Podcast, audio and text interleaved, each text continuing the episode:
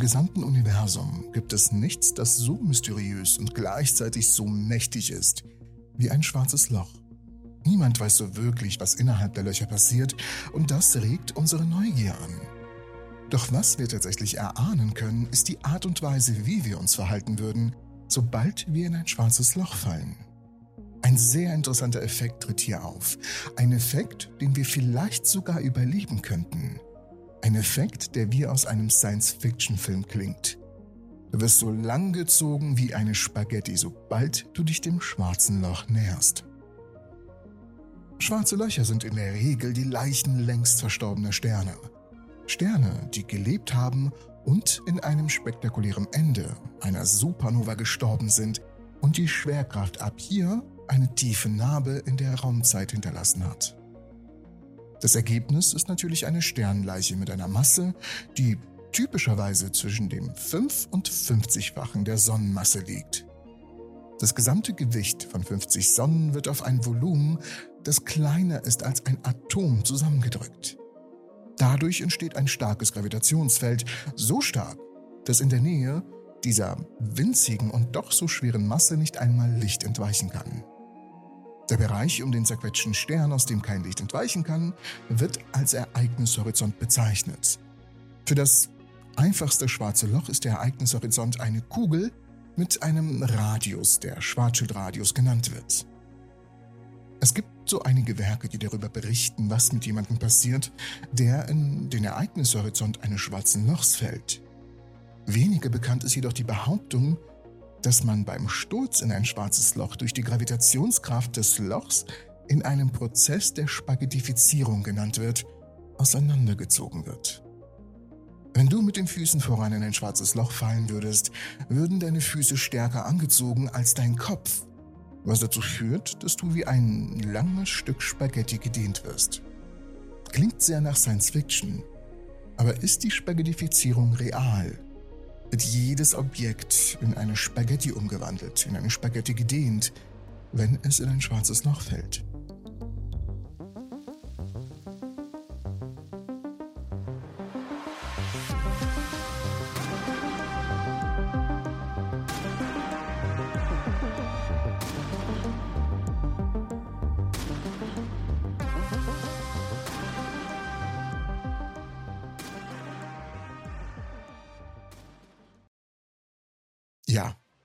Spaghettifizierung ist real.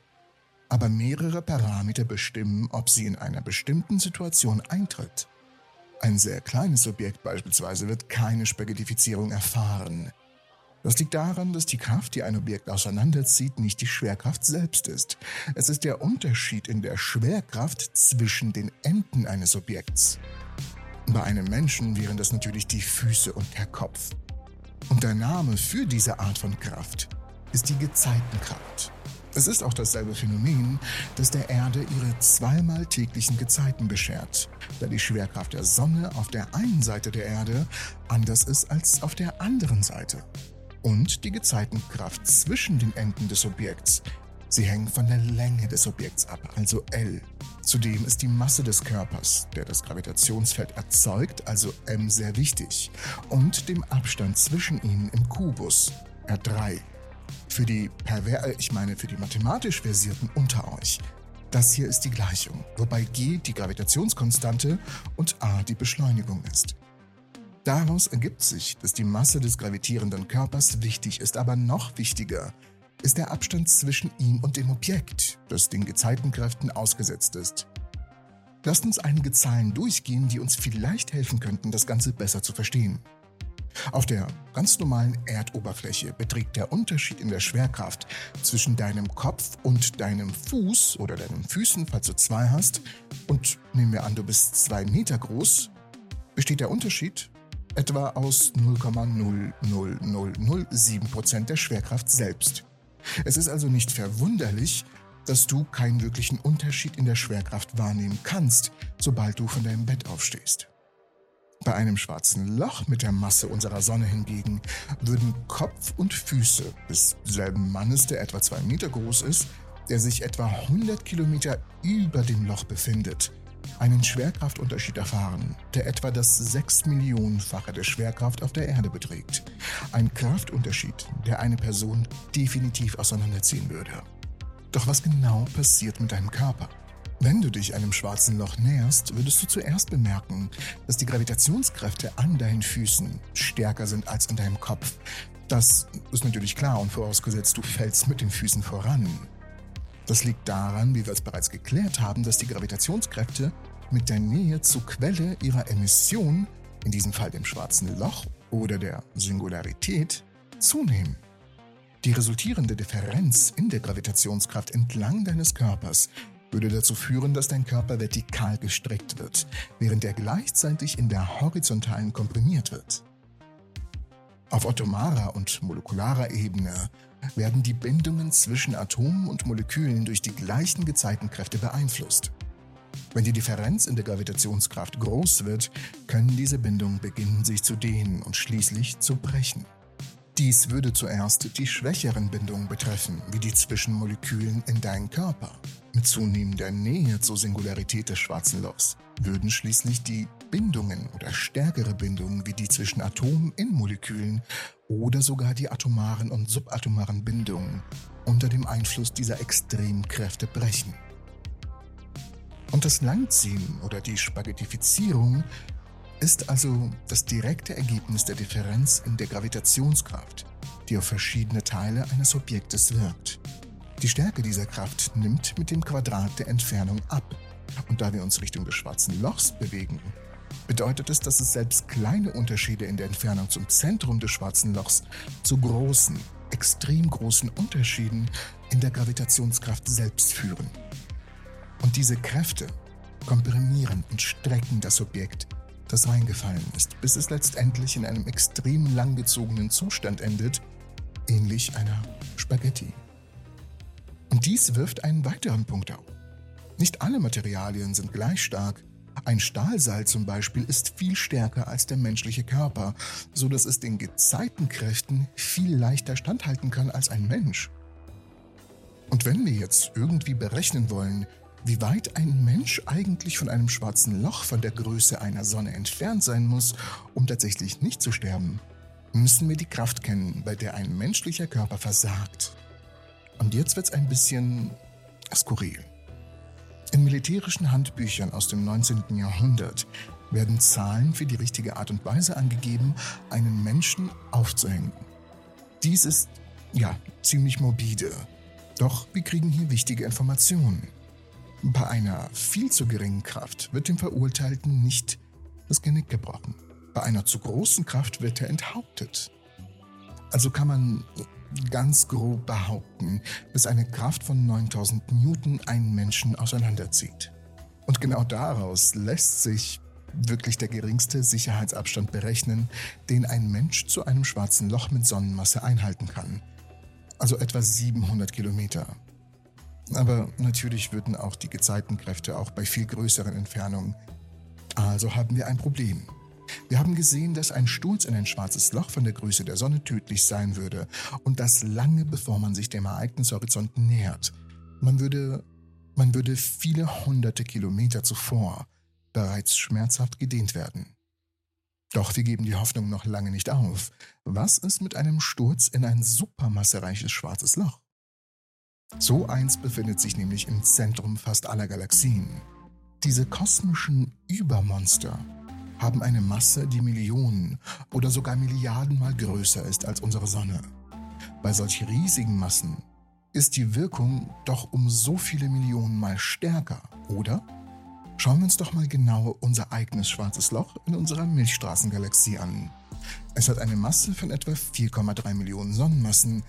Der Schwarzschildradius für dieses schwarze Loch beträgt 12 Millionen Kilometer, was ungefähr so groß ist wie 1,5 4,7 Milliarden von Blauwalen.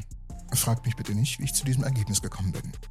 Für einen Menschen im Schwarzschildradius dieses riesigen schwarzen Lochs beträgt der Unterschied in der Schwerkraft zwischen Kopf und Fuß etwa 0,02 Prozent.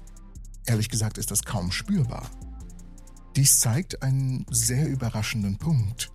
Zumindest was die Spaghettifizierung betrifft, sind größere schwarze Löcher weniger gefährlich als kleine.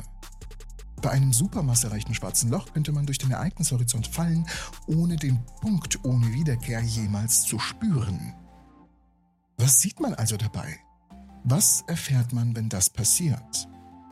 Sobald du den Ereignishorizont eines supermassiven schwarzen Lochs wie Sagittarius A Stern passiert hast, bewegst du dich unaufhaltsam in Richtung seiner Kernregion, der Singularität, wo die Masse des schwarzen Lochs auf einen unendlich kleinen Punkt konzentriert ist. Auf diesem Weg ändern sich die Bedingungen um dich herum dramatisch und tatsächlich auf eine Weise, die unsere alltägliche Erfahrung weit übersteigt.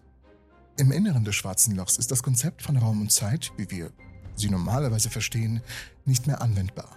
Die Gravitationskräfte steigen ins Unermessliche. Und obwohl du bei einem supermassiven schwarzen Loch den Ereignishorizont ohne unmittelbare Zerreißung durchqueren könntest, wird die zunehmende Intensität der Gezeitenkräfte, je näher du der Singularität kommst, schließlich doch zu extremen Verzerrungen führen. Dieser Zustand der Spaghettifizierung der bei kleineren schwarzen Löchern bereits im Ereignishorizont auftritt, wird hier erst viel näher an der Singularität erlebt. Interessanterweise würde deine Zeit aus deiner Perspektive normal weiterlaufen, während sie aus der Sicht eines externen Beobachters am Ereignishorizont zum Stillstand kommt. Du bleibst für den externen Beobachter für immer an der Oberfläche des Ereignishorizonts. Dies bedeutet, dass jede Kommunikation oder Beobachtung von außen tatsächlich unmöglich wird. Was du erlebst, bleibt für immer verborgen.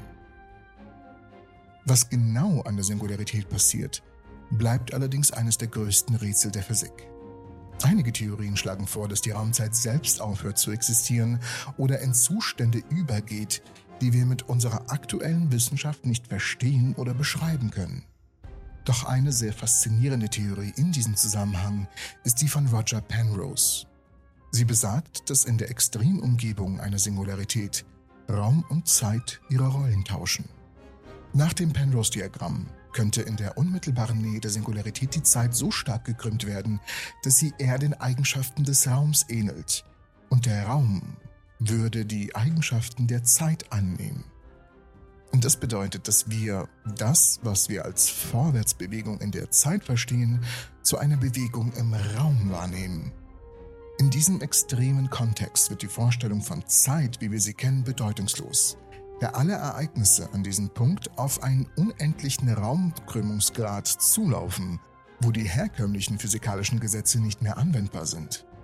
Diese Umkehrung von Raum und Zeit führt zu den Vorstellungen, dass innerhalb der Singularität die Zukunft nicht mehr nur eine Reihe von Ereignissen ist, die noch passieren müssten, sondern ein fester Ort im Raum. Was genau bedeutet das für uns als jemand, der in ein schwarzes Loch fällt? Im alltäglichen Verständnis bewegen wir uns frei in drei Raumdimensionen. Nach vorne, also nach hinten, links, rechts, oben, unten während die Zeit natürlich linear und unumkehrbar voranschreitet. Wir können unsere Position im Raum ändern, aber nicht in der Zeit. Wir können nicht in die Vergangenheit reisen. In der Nähe der Singularität des schwarzen Lochs jedoch könnte die extreme Krümmung der Raumzeit dazu führen, dass die Dimensionen, die wir als Raum und Zeit wahrnehmen, ihre charakteristischen Eigenschaften austauschen. Und das bedeutet Folgendes. Statt als kontinuierlicher Fluss, der von der Vergangenheit über die Gegenwart in die Zukunft fließt, könnte Zeit zu einer Dimension werden, in der man sich ähnlich wie im Raum bewegen könnte. In dieser Interpretation wäre die Zukunft eine Richtung im Raum, ähnlich wie nach oben oder nach rechts.